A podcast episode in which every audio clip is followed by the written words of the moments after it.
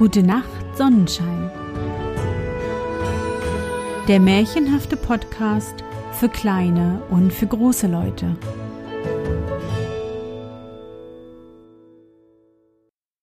Hallo mein Sonnenschein. Wie war dein Tag heute? Was hast du heute Schönes erlebt? Mein Name ist Anne und ich begrüße dich zur 91. Folge meines Märchenpodcasts. Lass uns zusammen in die wunderbare Welt der Märchen reisen und gemeinsam entdecken, was die Helden und Prinzessinnen auf ihren Abenteuern erleben. Bist du bereit? Dann kuschle dich fest in deine Bettdecke, nimm dein Lieblingskuscheltier in den Arm und wenn du magst, schließe die Augen und folge mir ins Märchenland.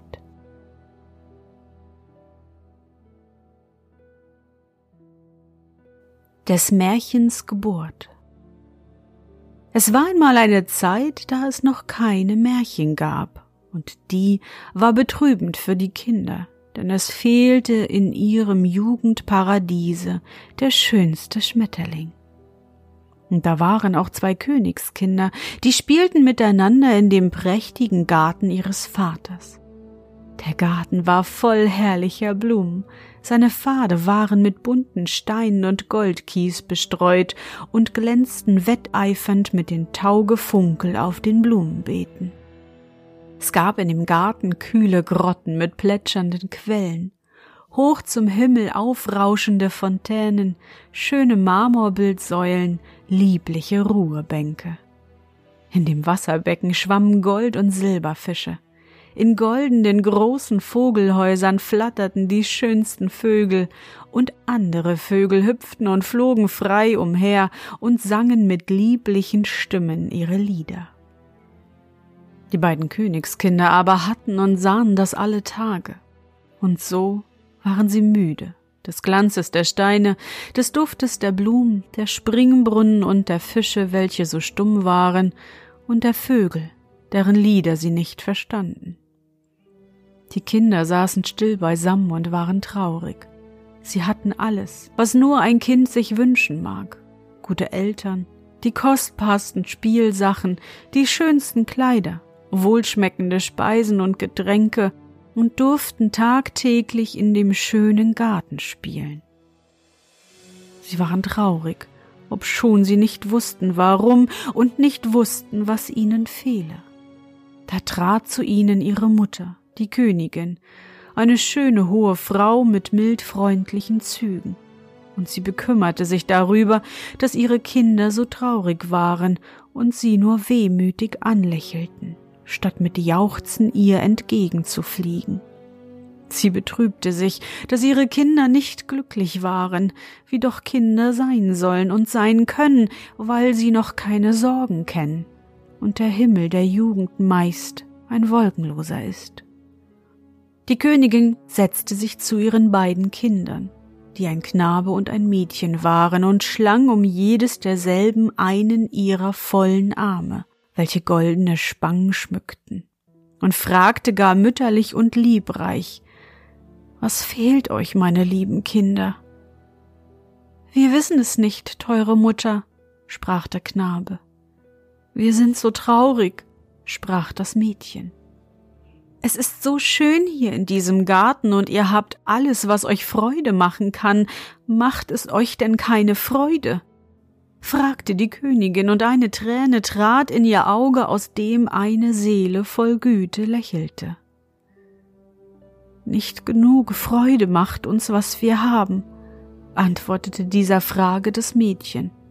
Wir wünschen uns was und wissen nicht was, setzte der Knabe hinzu. Die Mutter schwieg bekümmert und sann nach, was wohl die Kinder wünschen möchten, dass sie mehr erfreue als die Pracht des Gartens, der Schmuck der Kleider, die Menge der Spielsachen, der Genuss edler Speisen und Getränke, aber sie fand nicht, was ihre Gedanken suchten. O wäre ich nur selbst wieder ein Kind, sprach die Königin still zu sich mit einem leisen Seufzer dann fiele mir wohl ein, was Kinder froh macht. Um Kindeswünsche zu begreifen, muss man selbst ein Kind sein, aber ich bin schon zu weit gewandert aus dem Jugendlande, wo die goldenen Vögel durch die Bäume des Paradieses fliegen. Jene Vögel, die keine Füße haben, weil die nimmer müden irdischen Ruhe nicht bedürfen. Oh, käme doch ein solcher Vogel her und brächte meinen teuren Kindern, was sie glücklich macht. Siehe, wie die Königin also wünschte, da wiegte sich plötzlich über ihr in den blauen Lüften ein wunderherrlicher Vogel, von dem ein Glanz ausging wie Goldflamm und Edelsteinblitze. Der schwebte tiefer und tiefer. Und es sah ihn die Königin, es sahen ihn die Kinder. Diese riefen nur Ah, oh, und Staunen ließ sie keine anderen Worte finden. Der Vogel war überaus herrlich anzusehen, wie er immer tiefer schwebend sich niedersenkte, so schimmernd, so glänzend, im Regenbogenfarben gefunkel, fast das Auge blendend und doch immer wieder das Auge fesselnd. Er war so schön, dass die Königin und die Kinder vor Freude leise schauerten, zumal sie jetzt das Wehen seiner Flügel fühlten. Und ehe sie es ahnten, so hatte sich der Wundervogel niedergelassen in den Schoß der Königin, der Mutter, und sah aus Augen, die wie freundliche Kinderaugen gestaltet waren, die Kinder an. Und doch war etwas in diesen Augen, das die Kinder nicht begriffen, etwas Fremdartiges, Schauerhaftes, und sie wagten darum nicht den Vogel zu berühren. Auch sahen sie jetzt, dass der seltsame, überirdisch schöne Vogel unter seinen glänzend bunten Federn auch einige tiefschwarze Federn hatte, die man aber von weitem nicht gewahrte. Indes blieb den Kindern zur näherer Betrachtung des schönen Wundervogels kaum so lange Zeit als nötig war, dies zu erwähnen, denn alsbald hob sich der Vogel wieder empor, der Paradiesvogel ohne Füße, schwebte, schimmerte, flog immer höher, bis er nur eine im Äther schwimmende bunte Feder schien. Dann nur noch ein goldener Streif und dann entschwand, so lange aber, bis das geschah, sahen ihm auch die Königin und die Kinder mit Staunen nach. Aber, o oh Wunder, als Mutter und Kinder wieder niederblickten, wie staunten sie da aufs Neue. Auf dem Schoße der Mutter lag ein goldenes Ei.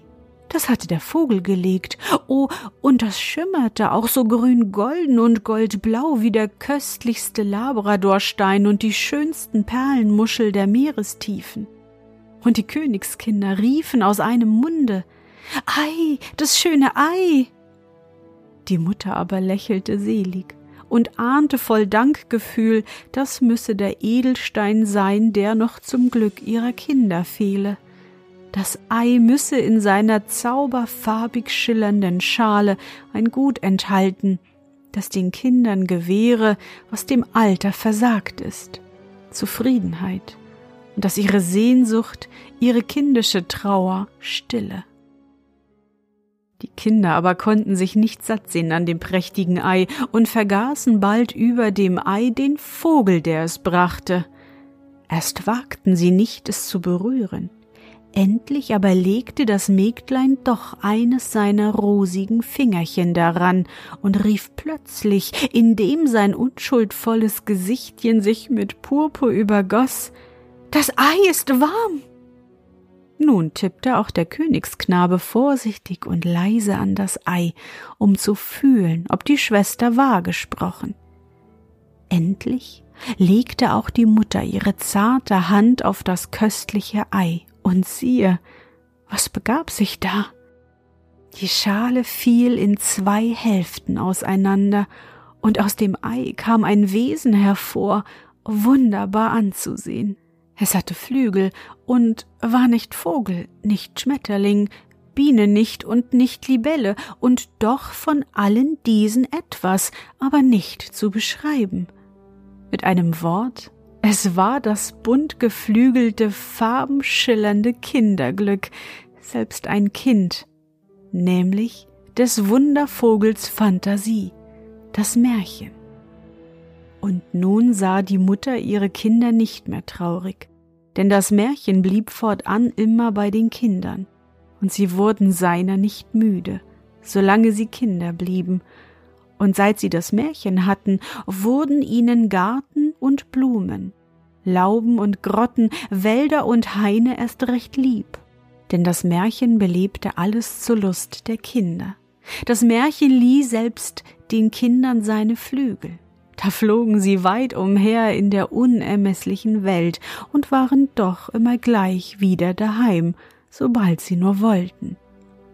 Jene Königskinder das waren die Menschen in ihrem Jugendparadies, und die Natur war ihre schöne, mild freundliche Mutter. Sie wünschten den Wundervogel Fantasie vom Himmel nieder, der so prächtige Goldfedern und auch einige tiefdunkle hat, und er legte in ihren Schoß das goldene Märchenei. Und wie die Kinder das Märchen innig lieb gewannen, das ihre Kindheitstage verschönte, in tausenderlei Gestaltungen und Verwandlungen sie ergötzte und über alle Häuser und Hütten, über alle Schlösser und Paläste flog, so war des Märchens Art auch diese, dass es selbst den Erwachsenen gefiel und sie sich seiner freuten, wenn sie nur etwas aus dem Garten der Kindheit mit herübergetragen in das reifere Alter, nämlich die Kindlichkeit des Herzens.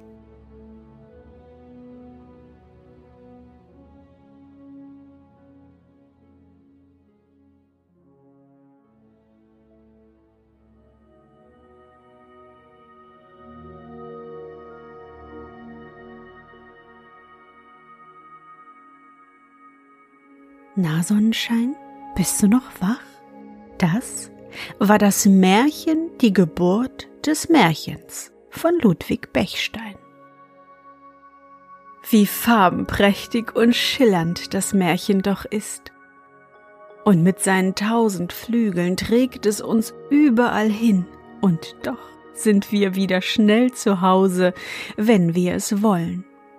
Wir lernen Drachen und Hexen kennen, besiegen Riesen und retten Prinzen und Prinzessinnen.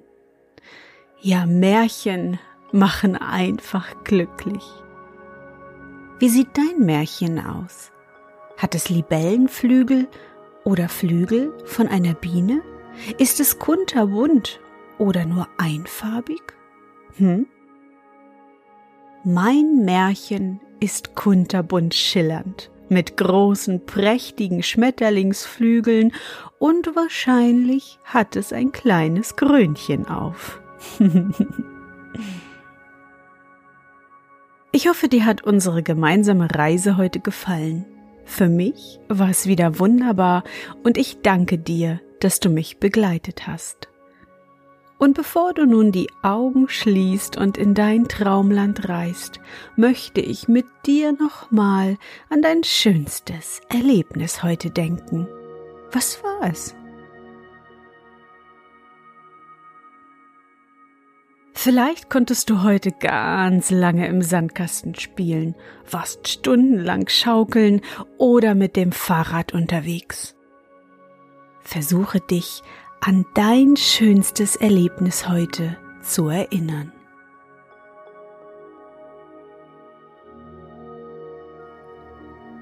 Und was war dein schönstes Erlebnis heute und wie fühlst du dich dabei? Suche dir auch heute wieder den schönsten Moment aus und präge ihn dir gut ein. Und wenn du magst, kannst du ihn auch malen oder aufschreiben. Und nun, gute Nacht, Sonnenschein. Schlaf gut und träum was Schönes. Wir hören uns bald wieder.